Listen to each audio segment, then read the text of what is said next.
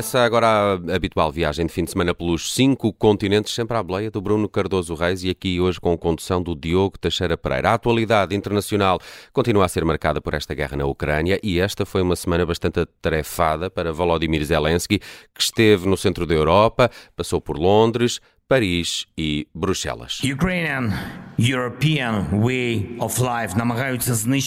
Há uma tentativa de destruir o modo de vida ucraniano europeu através de uma guerra generalizada. Mas para quê? Para a destruição do modo de vida europeu enquanto tal, após a destruição do modo de vida europeu ucraniano para cada um dos 27 elementos do modo de vida europeu para os 27 países da União Europeia. Não permitiremos isso. Ми це не дозволимо. Ouvimos aqui uma passagem do discurso de Zelensky no Parlamento Europeu na uh, quinta-feira. O presidente ucraniano diz que sai de Bruxelas com a garantia de mais meios militares. Bruno, bom dia. Uh, Zelensky tem razões para sair satisfeito de Bruxelas? Eh, bom dia. Sim, eu acho, eu acho que tem, ou seja, ficou de facto evidente que aqui, sobretudo o fornecimento de aviões de combate, que foi aqui a nova, digamos, linha da frente deste combate, uh, amigável, vamos dizer assim, mas uh, permanente com os aliados para uh, fornecerem sistemas de armamento mais avançados à Ucrânia, que de facto essa, essa questão deixou de ser uma linha vermelha e se transformou num sim, ainda que um, pouco condicionado, ou seja, a própria Presidente do Parlamento Europeu, a Roberta Metsola, vários chefes do governo europeus, inclusive o, o nosso, responderam exatamente nesses termos, que isto não seria de facto uma, uma linha vermelha. Uh, e eu acho que de facto não deve ser uma linha vermelha. A linha vermelha que faz sentido e que tem sido sempre respeitada pelos países ocidentais, ao contrário do que diz a propaganda russa, é não haver um envolvimento direto de tropas uh, dos países europeus, dos países da NATO, uh, na Ucrânia, e aliás a Ucrânia uh, faz questão de dizer que não, não nos pede isso. Eles, eles dão o sangue, eles estão dispostos a morrer para defender o seu país, precisam é de armas, não é? Para equilibrar a enorme assimetria de poder com, com a Rússia. Mas, portanto, há aqui, no, no essencial, dois contra-argumentos em relação a, a, esta ideia de fornecer armamento com, como aviões de combate, como os F-16, eh, uma é dizer que são sistemas muito complicados e a outra é dizer que uh, dar mais armamento à Ucrânia vai, no fundo, prolongar o conflito ou pode levar aqui a uma escalada perigosa. E eu acho, de facto, que nenhum deles faz uh, muito sentido. Uh, por um lado, a verdade é que a Ucrânia tem mostrado repetidamente que consegue lidar, consegue usar de forma eficaz e muito rápida sistemas de armamento ocidentais cada vez mais sofisticados. É verdade que, de facto, os F-16 são talvez o sistema mais são certamente o sistema mais sofisticado que uh, se pôs a questão de fornecer à Ucrânia até agora, mas uh, não estamos aqui a falar, e por exemplo, eu ouço falar em tempos de treino dos pilotos, mas isso são tempos de treino para treinar um piloto não sabe voar até aprender a voar de forma ótima um avião de combate. Estamos a falar aqui de voltar a treinar pilotos ucranianos que já voam jatos de combate para utilizar este avião específico. E estamos a falar de treino em tempo de guerra, eh, em que de facto não, não há a possibilidade de, de chegar ao nível ótimo e ideal uh, e praticamente sem garantias de falhas, basta chegar-se ao nível bom, porque de facto não há o luxo, uh, e, não, e não existia, por exemplo, também na Segunda Guerra Mundial. Os tempos de treino dos pilotos da Segunda Guerra Mundial não tinham nada a ver com aquilo que são hoje e não tinha só a ver com o facto dos aviões serem uh, hoje eventualmente mais complicados. Em certos aspectos, a tecnologia até também simplificou uh, algumas coisas. E, e, por outro lado, de facto, em termos de, de, sistemas de aviação complexos e dispendiosos, e é verdade que o F-16 é um sistema dispendioso, uh, também com uma logística pesada, e é importante também treinar depois equipas em terra, mas apesar de tudo, entre os sistemas, digamos, de aviões de combate avançados ocidentais, é o, o mais abundante e, portanto, pode ser fornecido em pequeno número por muitos países. Eh, é dentro destes sistemas talvez o mais eh, barato e, apesar de tudo, eh, eventualmente o mais polivalente e o menos, também o menos complicado. Portanto, acho que desse ponto de vista é uma, uma opção que faz, faz sentido. Em relação à questão de ser, de facto, aqui uma, uma forma de prolongar a guerra ou de levar a uma escalada perigosa, quer dizer, eu acho que aqui é preciso sempre voltar a, se calhar, a repetir o óbvio, mas a, a escalada, a grande escalada foi a invasão russa da Ucrânia. Eh, que é uma invasão, uma conquista de território, uma anexação de território sem precedentes na Europa desde a Segunda Guerra Mundial. Eh, essa invasão continua. Eu ouço comentadores e analistas falarem como se a Rússia tivesse parado de combater, eh, tivesse parado de deixar eh, de lançar mísseis e, drones contra as cidades ucranianas, tivesse deixado de lançar vagas de soldados contra, contra as linhas da frente para tentar conquistar mais territórios. Porquê é que agora se haveria de parar de dar armamento à Ucrânia? Aliás, foi exatamente isso que os países ocidentais fizeram a seguir à, à primeira invasão russa, à primeira ocupação russa da Crimeia em 2014 e de parte do Donbass. O Ocidente recusou-se a armar a Ucrânia, passou anos a recusar-se a armar a Ucrânia e a negociar com a Rússia. Praticamente até à véspera da invasão, até haver já centenas de milhares de soldados russos junto às fronteiras, eh, só nessa altura é que muito poucos países ocidentais, basicamente os Estados Unidos e a Grã-Bretanha, começaram a dar algum armamento à Ucrânia. Qual é que foi o resultado disso? Foi a paz ou foi, ou foi uma invasão uh, numa escala ainda muito maior? Portanto, a mim parece-me uh, fundamental sublinhar este aspecto, que é fornecer armamento não tem nada de ilegal, não tem nada de inédito e não tem nada de inesperado. Os países ocidentais, volto a repetir, avisaram que era isso que iam fazer. Isso aconteceu centenas de vezes em múltiplos conflitos desde a Segunda Guerra Mundial, nunca levou a um, a um alargamento do conflito. Uh, e, uh, de facto, não me parece que seja realista pensar uh, numa paz minimamente segura, minimamente justa para a Ucrânia, que não seja uma paz armada e em que o armamento ocidental compense esta enorme assimetria de poder com a Rússia e leve a Rússia a perceber de facto não será pela força que conseguirá mais ganhos no terreno e eventualmente nesse caso então desistir desta agressão armada. Esta é uma semana, Bruno, que fica muito marcada uh, pelo terremoto que atingiu a Turquia uh, e a Síria na segunda-feira. Deprem bölgesindeki não sabemos até onde vai crescer o número de mortes e feridos à medida que prossegue o trabalho de remoção de destroços em muitos edifícios da área afetada. A nossa esperança é de que consigamos recuperar da catástrofe com a menor perda de vidas. Esta é a voz de Erdogan. O presidente turco falava numa altura em que o número de mortos já era muito elevado, mas entretanto continuou a subir e superou já o número de mortes provocadas eh, pelo desastre de Fukushima.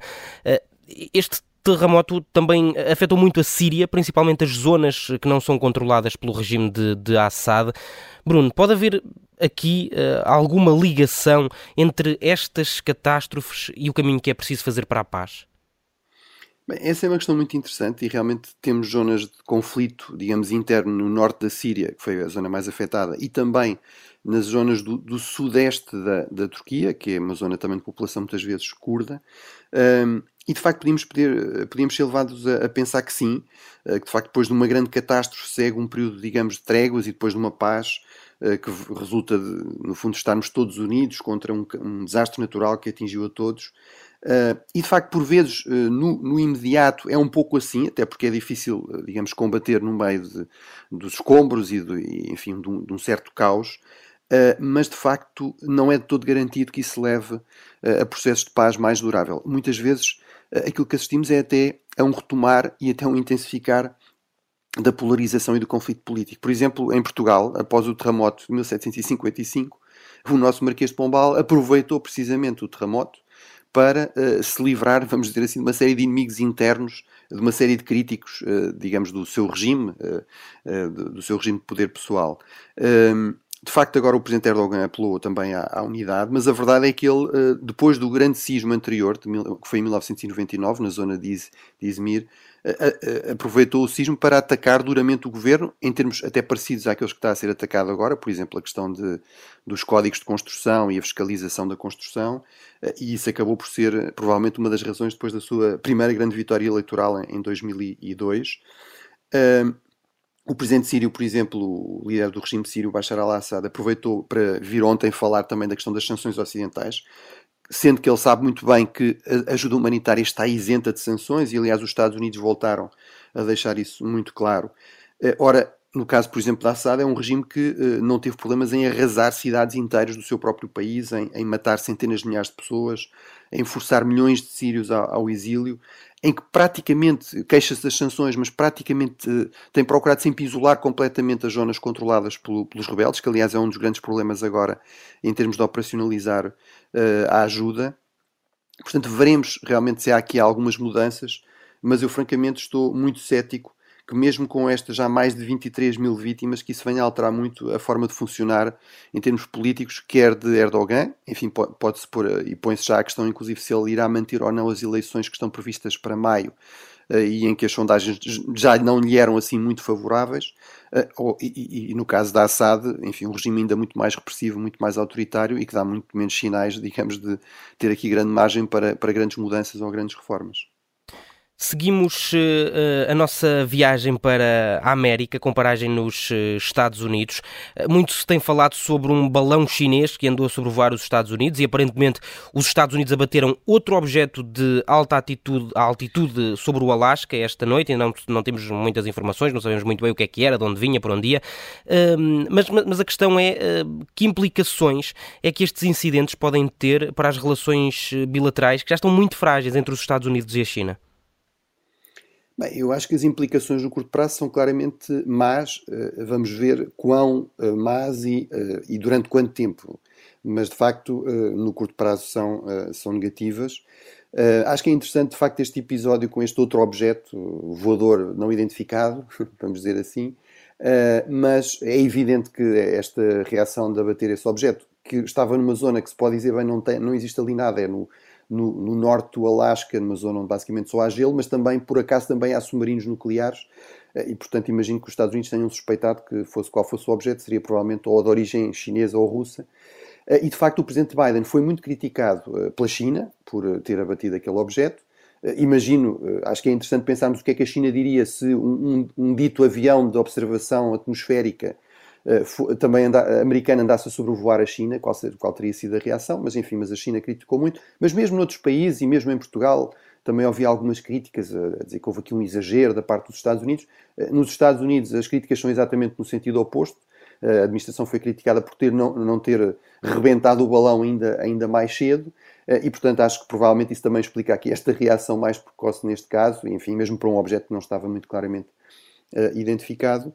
Uh, Agora é interessante, de facto, os balões são, são meios de espionagem aérea muito antigos, são, são os mais antigos, são, são usados desde o final do século XVIII em vários contextos de, de guerra uh, e não só, e, e, e, é interessante perceber que de facto continuam a ter aqui algumas vantagens. Agora, eu acho que de facto se foi, uh, e os Estados Unidos dizem que têm provas de que sim, e de facto se nós olharmos para o trajeto uh, deste balão barra dirigível, é interessante que ele acabe por passar em muitos sítios militares eh, remotos, mas eh, altamente sensíveis, por exemplo, as bases de, de mísseis eh, nucleares no Montana, etc. E, portanto, sendo liberado, eu acho que claramente houve aqui uma escolha da China de uma forma de fazer espionagem que é visível, ou seja, ao contrário, por exemplo, dos satélites espiões, que não são visíveis a partir de terra, e, e portanto, no fundo, era mais uma, uma espécie de demonstração de força da China e de demonstração de vulnerabilidade dos Estados Unidos e, portanto, eu acho que uh, isso torna aqui a questão mais interessante e também tornou a reação americana mais, uh, mais complicada. o presidente americano explicou a decisão de não abater logo por uma questão de segurança das pessoas em terra, mas também se percebeu que isso tinha vantagens em termos de perceber melhor o que é que, qual, qual era o objeto, que, que, possibilidades de espionagem é que tinha e, e tentar, no fundo, interceptar também a informação que estava a ser enviada e perceber melhor aqui as capacidades chinesas até para uso futuro. Eh, agora, em termos da China, parece-me que isto, eh, de facto, sendo liberado, eh, mostra que houve aqui, de facto, um, núcleo, digamos, mais duro de falcões, com uma postura mais agressiva em relação aos Estados Unidos, que claramente ganhou o debate interno, que certamente terá ganho, digamos, o, aqui o apoio da, da, figura decisiva na China de hoje, que é Xi Jinping, e, portanto, há aqui uma espécie de um, de um deliberado boicotar da viagem do chefe da diplomacia norte-americana uh, Anthony Blinken, que era suposto esta semana ter ido à, à China. Uh, eu acho que provavelmente aquilo de que falámos na semana passada, aquele acordo uh, militar de cooperação militar reforçada entre a China, entre os Estados Unidos e as Filipinas, provavelmente será uma das razões para explicar porque esta mudança, é? depois de ter acertado a viagem de Blinken, porque é que a China poderia ter pensado em boicotá-la deliberadamente. Agora, eu acho que de facto tínhamos de falar do balão, porque é de facto uma forma também de falar dos cinco continentes. No, no, e terminava com este ponto, no comunicado oficial do governo dos Estados Unidos, uh, a explicar no fundo as suas ações em relação a este balão, eles insistiram, e cito, que uh, a China tem utilizado estes balões para espiar mais de 40 países nos cinco continentes. Uh, e, portanto, de facto, referiram inclusive que havia um balão do mesmo tipo a sobrevoar a América do Sul. E eu acho que isto é um ponto interessante também, porque mostra que, de facto, os Estados Unidos tentaram aqui usar este episódio para conquistar alguma simpatia global, para denunciar, digamos assim, as más práticas uh, de espionagem chinesas. Acho, apesar de tudo, que, ou tenho algumas dúvidas que isso tenha um grande sucesso, porque a verdade é que todos nós sabemos que os Estados Unidos também recorrem a todo o tipo de práticas de espionagem e de interseção de comunicações. Houve aquele escândalo relativamente recente do Snowden, uh, mas, mas acho que é, é, compreensível que os Estados Unidos tenham tentado, no fundo, transformar isto numa questão mais global e não apenas norte-americana. E para terminar, mesmo dizia, diria que ainda pior que não ter ido, Blinken não ter ido a, a Pequim, foi o facto de os chineses terem recusado digamos, uma chamada num telefone especial que, que, existe ligando o Ministério da Defesa americano, o Pentágono, ao, ao, aos comandos militares chineses, ao comandante máximo das Forças Armadas chinesas. Uh, essa chamada foi, foi, foi recusada uh, e eu acho que isso é um péssimo sinal e que devia haver aqui uma pressão global para que isso não aconteça, porque é fundamental que potências tão importantes como os Estados Unidos, em situações de crise, realmente possam comunicar diretamente uma com a outra. Seguimos eh, a nossa viagem, Bruno, para a África. O Papa Francisco foi recebido por multidões, tanto no Congo como no Sudão do Sul. Que balanço desta viagem do Papa Francisco? Bem, eu acho que é uma, uma viagem muito importante. É claramente um grande, mostra um grande empenhamento pessoal do Papa, que está com 86 anos e tem tido muitos problemas de saúde, tem viajado muito pouco. Uh, acho que uh, certamente tem a ver com preocupações pessoais, com preocupações com uh, problemas de conflitos armados muito prolongados no Congo e também no Sudão do Sul, mas também reflete aqui, se quisermos, uma lógica geoestratégica global do catolicismo.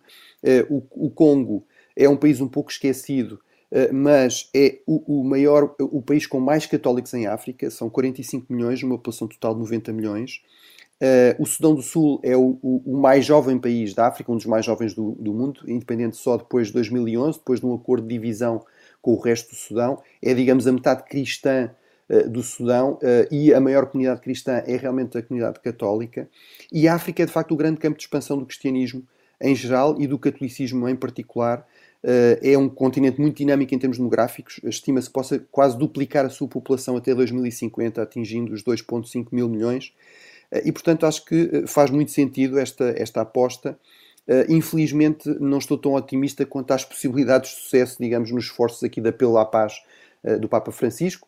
É significativo que, em relação, por exemplo, ao Congo, ele tenha pensado inicialmente ir à cidade de Goma, no leste, que é onde se concentram agora a maior parte dos conflitos armados, uh, mas, entretanto, os sinais de que o processo de paz com mediação africana, que dava alguns sinais positivos, na verdade, seria mais uma forma do, do principal movimento armado, muito próximo do Ruanda, o M 23, no fundo, eh, movimentar as suas forças para zonas que interessavam mais, mas a insegurança o conflito continua. O Papa acabou por não poder eh, ir a essa cidade. Eh, e, portanto, acho que isso de facto é, é, é uma das tragédias destes dois países. O Congo é um, é, é um país potencialmente extraordinariamente rico, é, fornece 70% do cobalto do mundo, que é tão importante como o lítio para a questão das baterias, e, no entanto, é um dos países mais pobres do, pobres do mundo em termos de índice de desenvolvimento humano, é o, o número 179 em 190 e isso obviamente está relacionado com esta espiral de conflitos que, que se prolongam desde os anos 90. Bruno, 10 segundos para uma linha sobre a viagem de Lula da Silva a Washington. Uh, provavelmente vamos voltar a falar do assunto. Aqui eu destacava só, uh, é uma viagem muito importante, muito cedo. Isto mostra como, de facto, Lula vai privilegiar a dimensão externa em relação a aspectos mais de política interna, ao contrário dos seus antecessores, e, e mostra também que, dando muita importância aos BRICS, à China, à Rússia, também dá muita importância aos Estados Unidos, a China é o principal parceiro comercial do Brasil, mas o número 2 e o número 3 são os Estados Unidos e a União Europeia, e portanto o Brasil não vai também, eh, digamos, cortar pontos com os, com os países ocidentais. E fica por aqui os cinco continentes nesta manhã de sábado com o Bruno Cardoso Reis. Para a semana cá estaremos de novo. Também podem acompanhar com o Bruno Cardoso Reis na tarde em direto o Gabinete de Guerra. Bruno, bom fim de semana. Obrigado, igualmente.